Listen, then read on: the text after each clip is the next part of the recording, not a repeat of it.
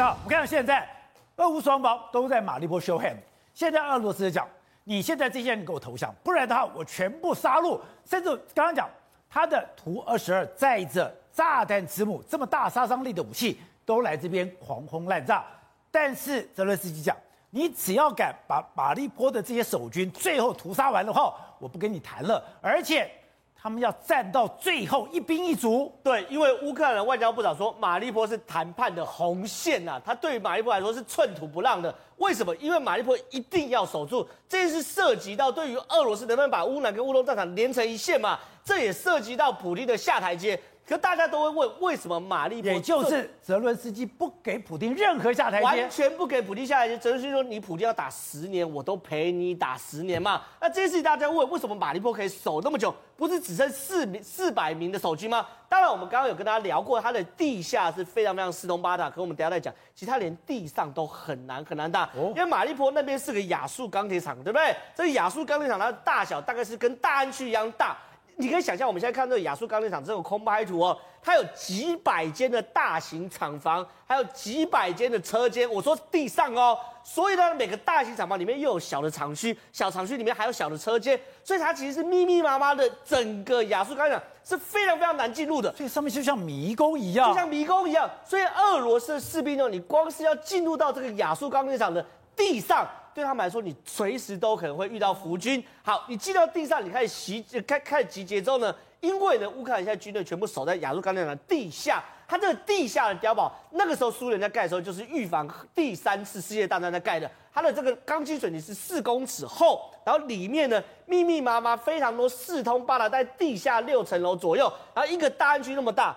关键是什么东西？像这个图，对不对？它大概只是示意图的一小块，完全没办法解释里面到底有多复杂。可是呢，它里面现在据说啊，它挖到地下六层的时候是有个活的地下水道，是可以到这边活的地下水道还有水。哎，活的地下水道可以做很多事哦。第一件事哦，水源你就不成问题，对不对？对第二件事情呢，活的地下水道可能有连外道路哦，顺着地下水道有可能是连到外面，因为亚速钢厂在海边哦，或是连到另外一条河流，甚至是这个活这个地下水道是可以干嘛呢？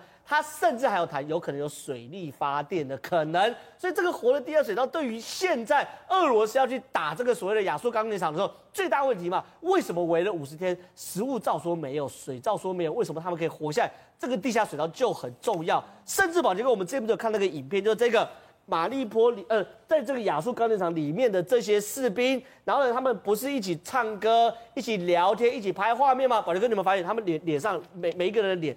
都很干净啊，哦，里面胡子都有刮，里面看起来是没有消瘦的感觉啊。就右边这个，右边这个，右边这个，所以你可以看到，对他们里面是其实应该是有某种程度的生存条件，才可以每一个人你看。所以这些人，他们就是在亚速钢铁厂里面，在亚速钢铁厂里面，哎，看每个人是非常干净的，对，是有洗澡的，对，然后胡子有刮的，然后衣服看起来也没有破破烂烂的，他是为。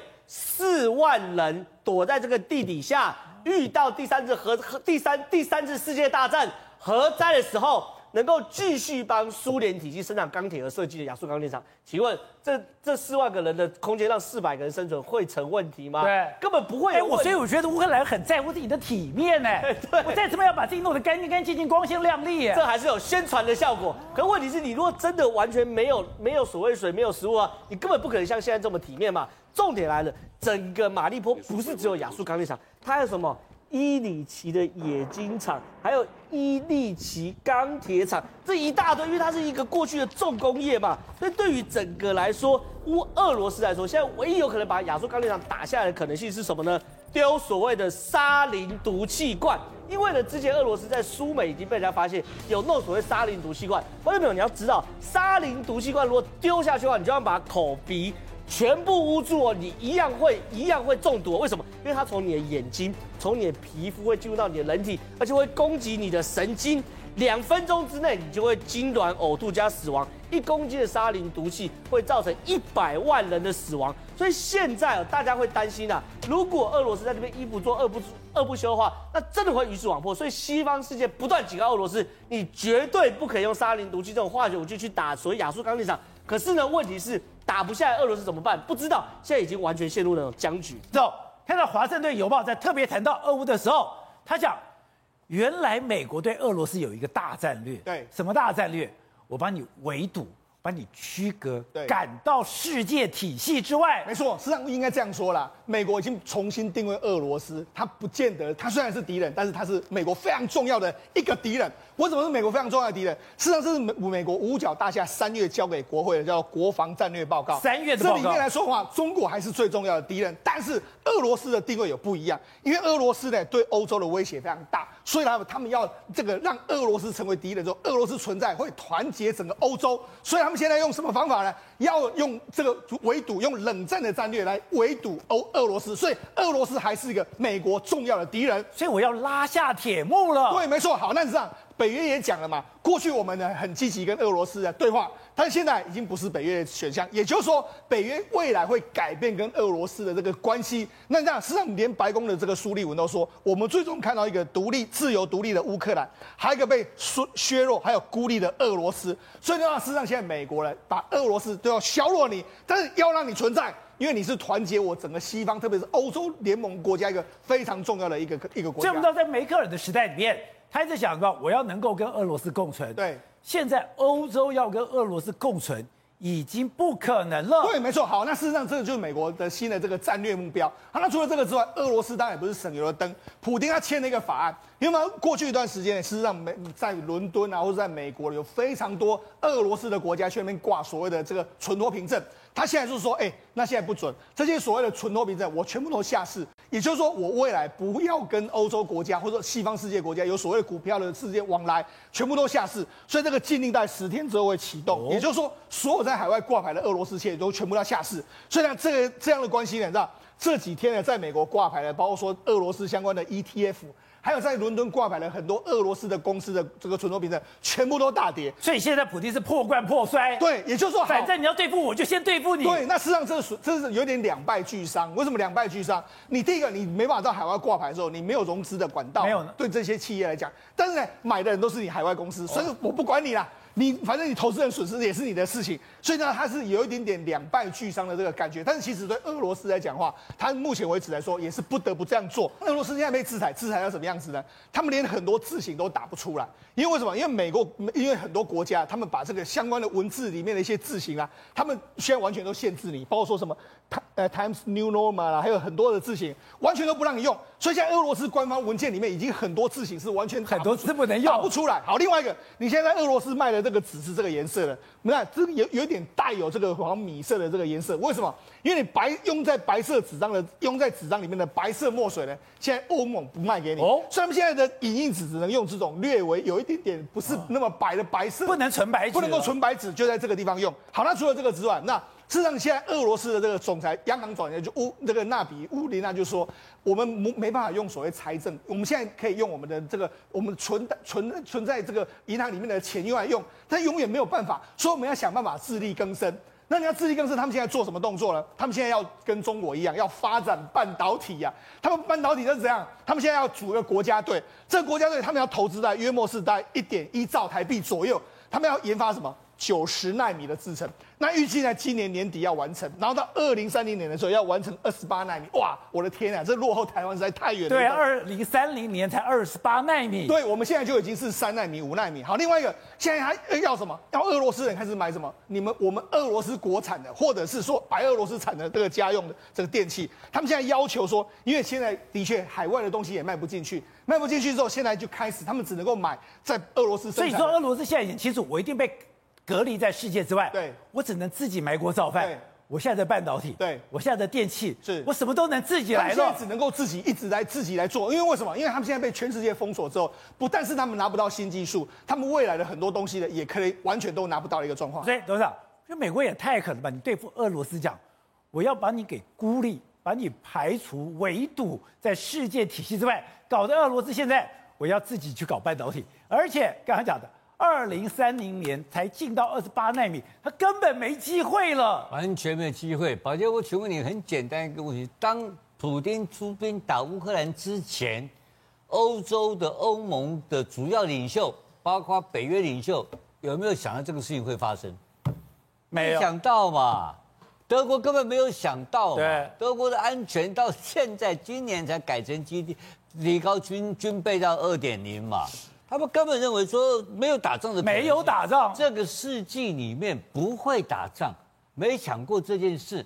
他们跟德国、德国跟俄国、俄罗斯的关系密切的不得了啊！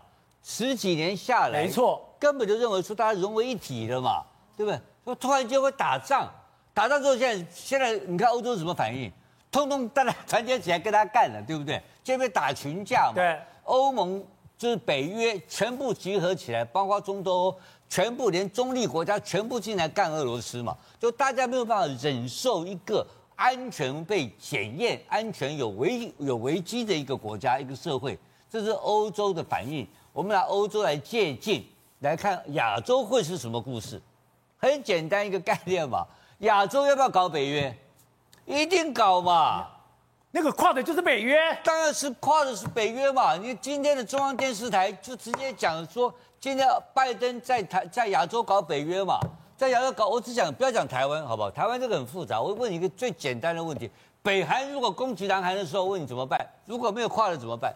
如果跨的在里面的话，如果亚洲有北约有集体所谓的防御权，对，这个合约签订了，北韩如果一动手，日本就出来了，美国也出来了，澳洲也出来了。那日本、日本、澳洲，搞不好印度都进来了，因为集体，因为集体抗防御，这只要签约的国家集体进来干嘛？我我敢确定，只要有签约，他就干。那这个时候就是我们要把日本的问题解决掉。呃，日本它是一个，它有这个它的宪法要解决。和平宪法。它和平宪法要把它解除掉。那解除掉之后来讲的话，所以日本就跟今天德国一样就解套了。它可不可以发展核核弹呢？韩国也可以发展核弹，大家都在想安全问题了。以前想发财，现在啊，宝杰没人想发财。命比较重要。要保命啊！那我现在请问你，北韩会不会干？会的，北韩会会冒进的。对，他国家内部出问题，他就给你搞一下。那搞一下，万一不小心过三十八度线，你打你打还是不打？因为真的是等美军来打。对，韩韩南韩就干下去了。你看到这一次你发飞弹，南韩马上发三个回去，那就不会客气，就一定会打嘛，一定会打的情况。之下，我我反过来问你一个问题：那中国大陆什么态度？打还是不打？本来北韩有两张筹码，你知道吗？一个是俄罗斯，因为俄罗斯有可能挺他干。俄罗斯现在基本上我告他了，那我的省啊。啊，不然现在老中国怎么办？北京都昏倒了嘛。北京在那边，因为北京因为这个俄罗斯俄乌战争，已经搞到他可能会跟欧洲翻脸嘛。所以欧洲现在有个概念，欧洲现在有概念说，哎呀，这个不行哦，我跟你关系再好，对不对？可是有一个上层问题，你这个专制国家会乱打仗。所以说专制国家，我跟你往来啊，我要小心，我先把安全问题把部队先搞好，再跟你往来。有很多预防性的安全的作战措施出来了，就往这个前面了，就预防中跨了好几步。那你这个亚洲，他就在搞北约吧？拜登把北约搞在亚洲北约搞起来的时候，他就两两个人走做老大，他轻松嘛，他怎么愿意一带着美军到什么、哦、到到这个？到这个什么葫芦，到这个大连，到福到福建去登陆嘞，他不跟你干，就干什么海南岛，他不跟你搞这个嘛，他一定是把这些人都扣起来，大概过冬来以过冬来玩 gay 哦，而且以外分级开修，就是干这个事情，所以亚洲北约会因为这个事情促成。